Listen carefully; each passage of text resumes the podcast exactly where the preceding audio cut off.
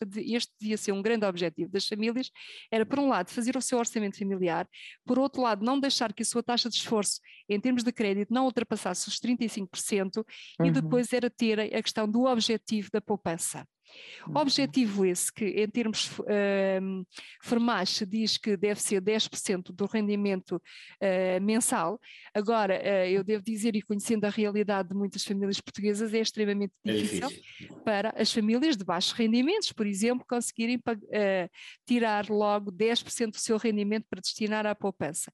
Portanto, cada um deve ajustar também este objetivo à sua, à sua realidade.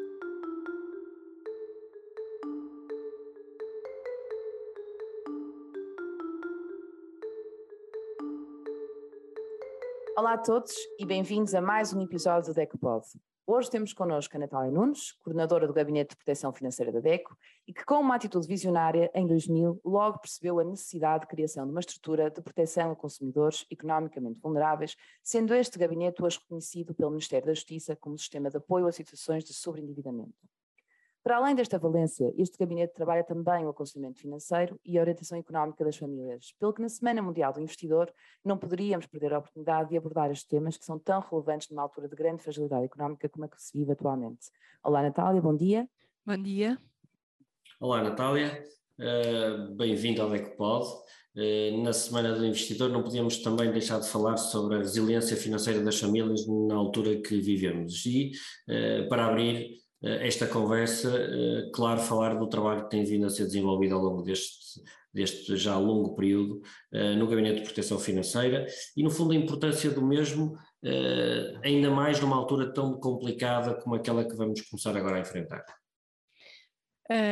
Sim, eu, esta, esta é a altura, de, eh, digo eu, que uh, convém falar deste, destes temas, e, mas também convém olhar para o trabalho que temos uh, feito e como foi referido, nós desde o ano 2000 é esta parte que temos trabalhado a questão do apoio às famílias com dificuldades financeiras e aquilo que pretendemos é, é dotá-las de uma maior resiliência financeira, que nos dias que correm uh, eu diria que é fundamental, porque ao estarmos a falar da resiliência financeira, estamos a dizer que as famílias devem conseguir resistir, conseguir mitigar e conseguir recuperar dos choques. Ora, este momento que nós estamos a viver é claramente ele uh, um choque para as famílias confrontadas com uh, o aumento do custo de vida, mas também com o aumento agora da prestação do crédito à habitação.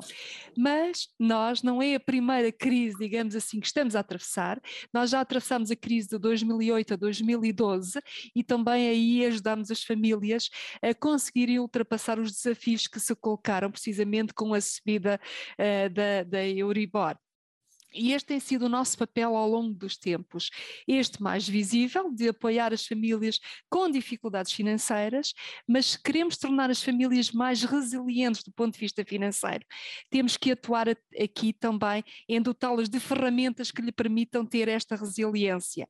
E é isso que também temos feito ao longo dos anos e fomos das primeiras entidades em Portugal a, a falar da necessidade de se apostar na literacia financeira, porque é através da literacia literacia financeira que conseguimos dar aos consumidores, às famílias, as ferramentas necessárias para conseguirem resistir uh, a todos estes choques com que têm vindo a ser confrontados ao longo dos anos. E, portanto, este é o desafio que, temos, que continuamos a ter neste momento, é tornar as, as, dotar as famílias com maiores competências e melhores competências em termos uh, de literacia financeira e, claro, continuar a apoiar as famílias para evitar uh, sofrer a, ruptura dos seus orçamentos familiares e entrar em situação de incumprimento. Natália, e, e, já agora, e aproveitando já assim, de imediato, fazer já a segunda pergunta, que é o que também as pessoas querem ouvir, não é? Que conselhos práticos é que nós podemos dar aos consumidores assim mais orientados, calhar, ou para, para o crédito ao consumo também, também para o crédito à habitação, do ponto de vista do comportamento que podem adotar no dia a dia para serem mais resilientes, para enfrentarem esta resiliência com outro tipo de motivação? Eu diria que há um conjunto de comportamentos que todos nós consumidores, famílias, deveríamos adotar. Uh, sempre. Uh, mas neste momento eu acho que se impõe uh, adotá-los necessariamente, atendendo às dificuldades com que todos estamos a ser confrontados. E desde logo era fazer, começarmos por fazer o nosso orçamento familiar. Uhum. eu bem sei que a resposta que nós obtemos ao falarmos com as famílias é que todos o, fazemos, mas a verdade é que isso está longe de ser, de ser verdade, porque quando nós perguntamos às famílias, mas como é que fazem o orçamento, depois de nos dizerem que efetivamente fazem, elas dizem-nos que uh, têm uma ideia, portanto, mentalmente elas sabem quanto é que gastam nas suas despesas. Uh, se fizermos este exercício, nós vamos chegar à conclusão de que é impossível nós uh, nós e a nossa família saber no final do mês quanto é que gastou e onde é que gastou o seu dinheiro. Uhum. Para sabermos isto, nós temos que efetivamente fazer o, o, o, orçamento e envolver todos os elementos da família. Isto requer alguma disciplina, uh, nomeadamente o de utilizarmos uma folha de papel, uma folha Excel, uma aplicação, aquilo que for, cada um deve, se ajust, deve ajustar o instrumento à sua, à sua realidade e à sua preferência, onde vão registando todas as suas uh, despesas. E porquê? Porque este é o melhor instrumento que têm para controlar uh, o, seu, o seu dinheiro. E ao fazerem isto, uh, não é só para chegarem ao final do mês e somarem as verbas e chegarem uh, à conclusão de que há falta de dinheiro ou até há ali um excedente. É também para olharem aquilo que gastaram, aquilo que gastaram nas compras de supermercado, aquilo que gastaram com a fatura de eletricidade, que gastaram com a fatura uh, das, te das telecomunicações, o que for. Para quê? Ao olharem, vão, vão ter a possibilidade de analisar do ponto de vista crítico se uhum. uh, aquilo que estão a gastar se uh, ajusta ou não àquilo que é a sua realidade, à composição do seu agregado familiar. Devem depois fazer uma, uma avaliação do mercado e verificarem se existem ou não melhores propostas uh, no mercado. Se existirem, até podem equacionar o mudar. E podem uhum. também equacionar adotar alguns comportamentos que lhe permitem gastar menos.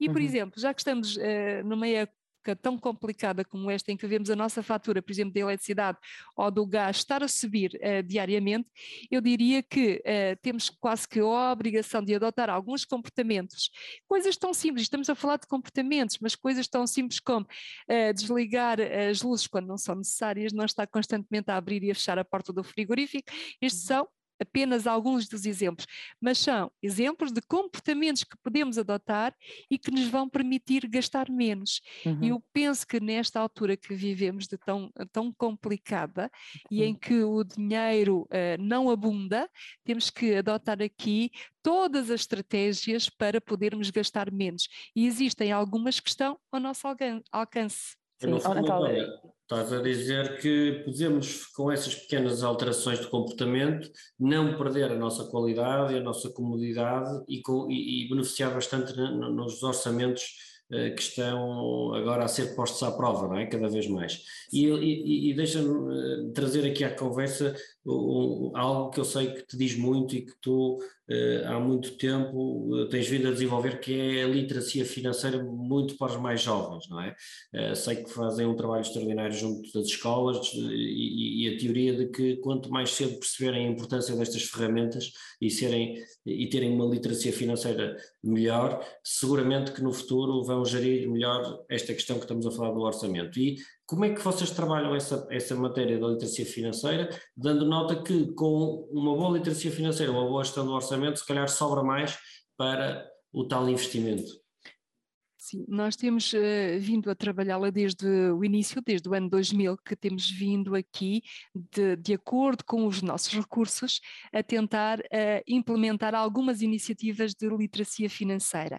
Uh, e como entendemos que esta matéria é transversal a todos e a, e a, todas as idades, nós tentamos levar a literacia financeira às escolas e, desde logo, aos primeiros anos de, de escolaridade, e temos algumas sessões eh, de sensibilização, de informação para os mais jovens, nomeadamente no ensino eh, básico, nos primeiros anos logo do ensino básico, eh, e também para depois todos os outros anos de escolaridade também temos, porque uh, claro que é importante introduzir estas temáticas nas escolas, nos mais jovens, até porque eles vão ser os adultos da manhã e vão ser os que vão tomar uh, decisões, mas também entendemos que também os, uh, os consumidores que já hoje estão hoje a tomar decisões, a fazer opções, também eles têm que ter ou devem ter acesso hum, a ações de capacitação nesta, nesta área. E por isso temos realizado também ações dirigidas aos consumidores em geral eh, e, em particular, aos consumidores eh, economicamente mais vulneráveis. São inúmeras as ações de sensibilização que temos feito, por exemplo, para eh, consumidores que têm rendimento social de, de inserção, porque é, é, importante também eles terem estas ferramentas que lhes são dadas pela literacia financeira para gerirem o, seu, o seu dinheiro, seja ele muito ou seja pouco. A verdade é que é importante terem esta, esta capacitação. E já que estamos a falar de literacia financeira, nós agora na Semana uh, da Mundial do, do, Investidor, vamos inclusivamente levar a cabo uh, sessões de sensibilização nas escolas sobre uh, os cuidados que os jovens devem ter na aplicação da sua poupança. E vamos tentar que sensibilizar giro. os jovens para a importância de pouparem, mas também para a importância depois de aplicarem essa, essa mesma poupança. Uh, até porque, como estamos a viver momentos tão conturbados como são estes do aumento da, da inflação, se não aplicarem a poupança, aquilo que vai acontecer é o dinheiro vai valer menos e vão ter menos em termos de rendimento, em termos de poupança. Olha, Natália, então desculpa, mas agora vou-te fazer uma pergunta que tenho ouvido em muitos sítios e eu próprio sou, estou muito curioso sobre isso. Há pouco uh, referiste a dificuldade que as famílias vão enfrentar com o aumento do crédito à habitação. Uh, referiste que a poupança e saber investir na poupança. A minha pergunta, e a pergunta que tenho ouvido muita gente fazer é, uh, faça esta subida das taxas, algum valor de poupança, uh, investi-lo, digamos assim, na redução do, da dívida do crédito à habitação é uma boa solução, é, é, pode até ser vista no, nos dias que correm como um investimento. Qual é a tua opinião sobre o assunto? Uh, eu diria que a resposta não é uh, direta, digamos assim, porque depende muito das características financeiras do agregado familiar. Uh, eu diria que um agregado familiar tem que se preocupar sempre em ter uma poupança, aquilo que nós chamamos vulgarmente a poupança hum, que corresponde ao fundo de emergência. Uh, portanto, e essa ele não deve abdicar de a ter e deve representar 5 a 6 vezes o seu rendimento líquido mensal, para que, confrontado com o aumento das prestações do crédito à habitação, confrontado com uma situação de diminuição de rendimentos, aquilo que for, tenha ali a possibilidade de recorrer a este valor e para não entrar em situação de incumprimento.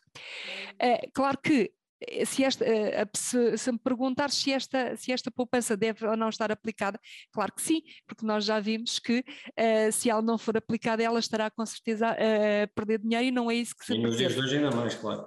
Exatamente, mas ela deve estar aplicada num, num produto que seja facilmente mobilizável. Uh, e, portanto, nós já estamos a entrar aqui numa área um bocadinho mais complexa para os consumidores e um uhum. deles, por vezes, tem dificuldade, que é uh, o que é que fazem depois às poupanças. Tanto que nós, se nós formos olhar para os dados, nós verificamos que os consumidores são muito tradicionais, digamos assim, na forma como investem o dinheiro, não gostam, de correr, não gostam de correr riscos, não é? Por isso é uhum. que a maior parte da poupança que nós temos em Portugal, ela é aplicada em depósitos a prazo. Pois. É assim, nos fundos de, de, emergência, digamos assim, pode ser, pode ser uma estratégia a aplicar uh, em um, ehm, depósitos a prazo. Agora, se para além desta, deste fundo de emergência, se as famílias tiverem outros rendimentos, uh, outras poupanças, eu diria que pode equacionar, sim, uhum. aplicar uhum. parte dessas poupanças no, uh, na amortização parcial ou total do crédito à habitação. Uh, e porquê? Porque nós sabemos que as taxas de juros estão a aumentar significativamente. Nós, este mês de setembro, já começamos a ter eco disso, portanto, as famílias já confrontadas com o aumento das prestações, aquelas que foram revistas no mês de, de setembro, e, portanto, uma das formas de ver diminuir o valor da sua prestação é fazer amortizações desde que haja capacidade para, para o fazer. os consumidores também devem estar conscientes que ao fazerem amortizações uh, isso irá levar à diminuição da sua, da sua prestação, mas também o banco poderá lhe vir cobrar aqui uma penalização pela amortização que estará prevista no, no contrato.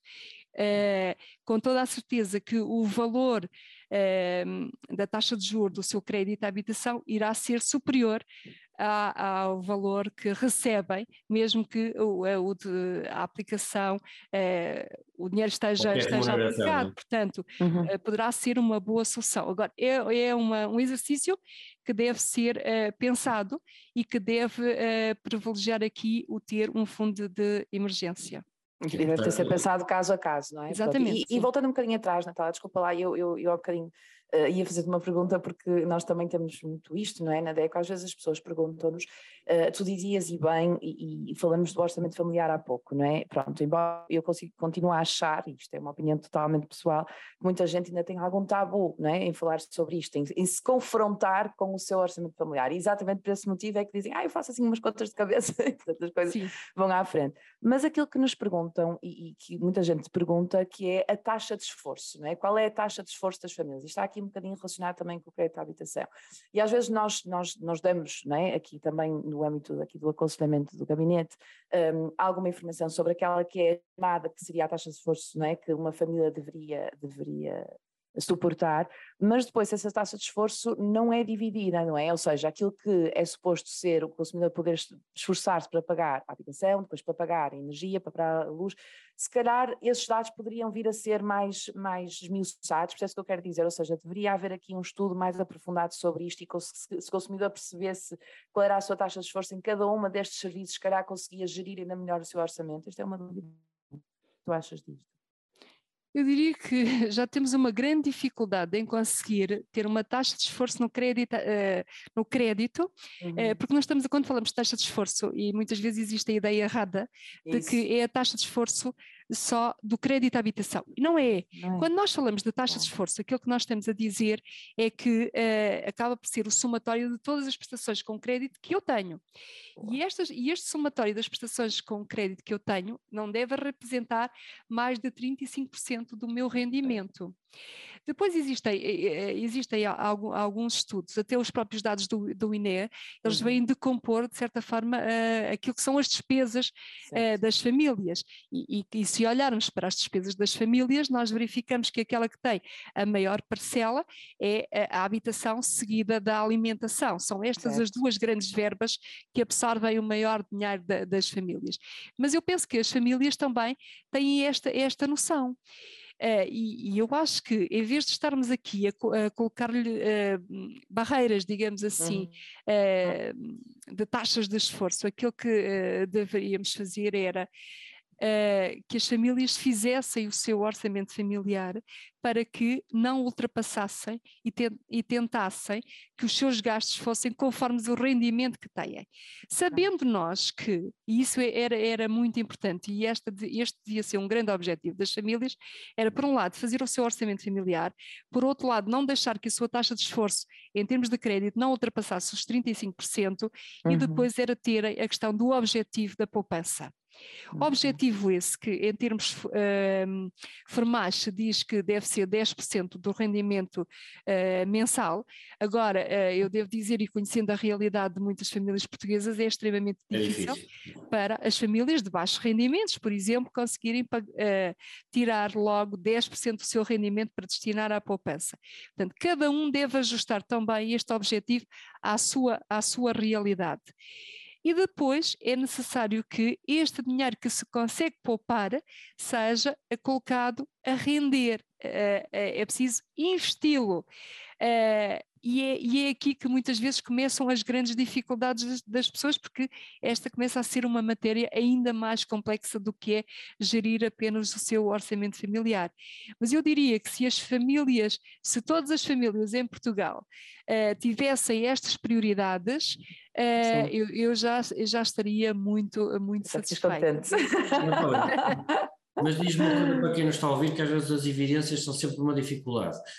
Na dúvida, e qualquer que, que consumidor ouvinte que, que, nos está a ouvir, eh, se tiver dúvidas como fazer estes exercícios que estou aqui muito bem estás a explicar, pode recorrer à DECO, seja em qualquer estrutura da DECO ou nos nossos Uh, protocolos uh, por, essas, por esses municípios fora e nós ajudamos-lo a construir esse orçamento e a explicar algumas possíveis estratégias para atingir os objetivos que estás a referir, certo? Claro que sim, claro que sim. Basta o consumidor entrar em contato connosco uh, e poderá ter uh, um atendimento, um aconselhamento personalizado e que pode ser pessoal, feito pessoalmente, pode ser à distância, uh, pode ser por telefone, como, como consumidor, como a família entender.